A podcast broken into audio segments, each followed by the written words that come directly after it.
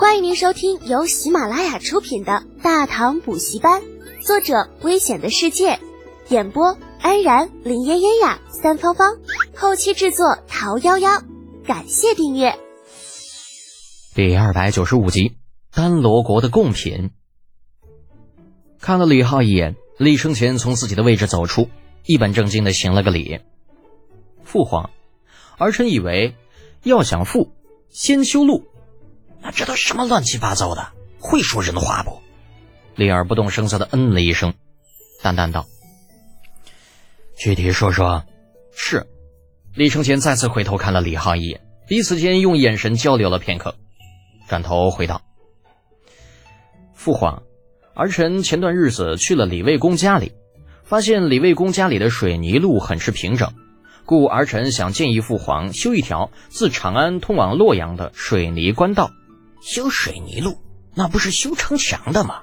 这水泥是什么呀？哎呀，这重修长安到洛阳的官道还真是个大工程。嗯，这工程会不会太大了？别再重蹈前隋的覆辙了吧？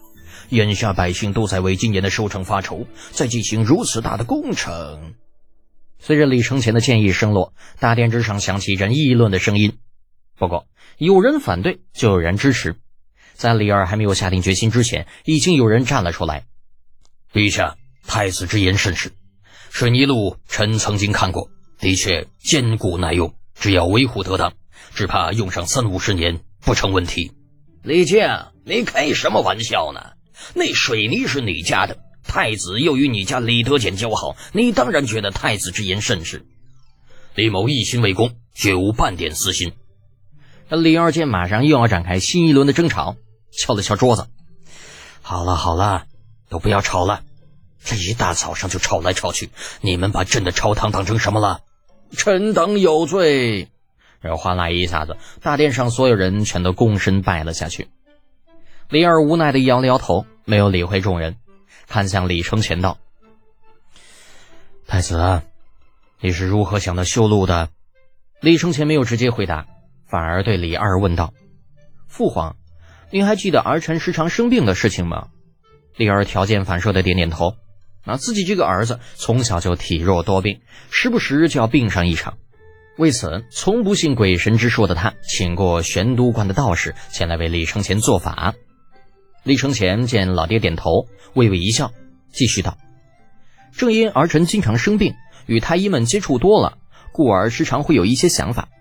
就拿这次蝗灾来说吧，儿臣以为。”如果把我煌煌大唐看成是一个巨人，这次蝗灾便是这个巨人的身体上得了某种疾病。李二起初并未把李承前的话放在心上，那在他看来，一个小屁孩能有什么高深的理论吗？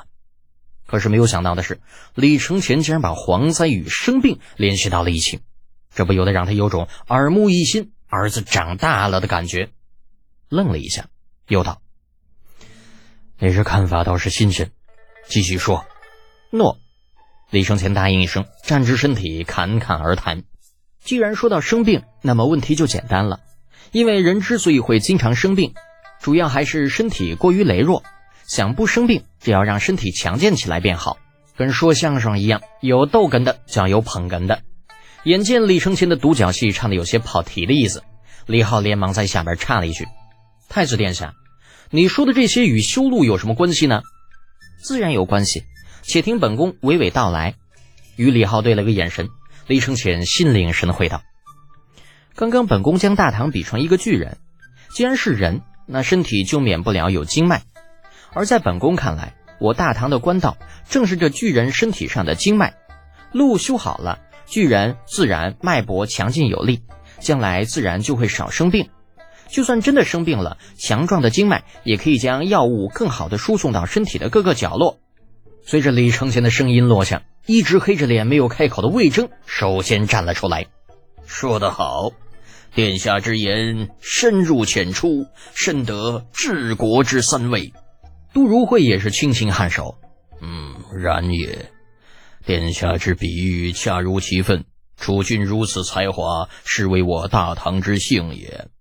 李二也没有想到，这段时间忙到神龙见首不见尾的儿子，竟有如此见地，目光中满是欣慰之色。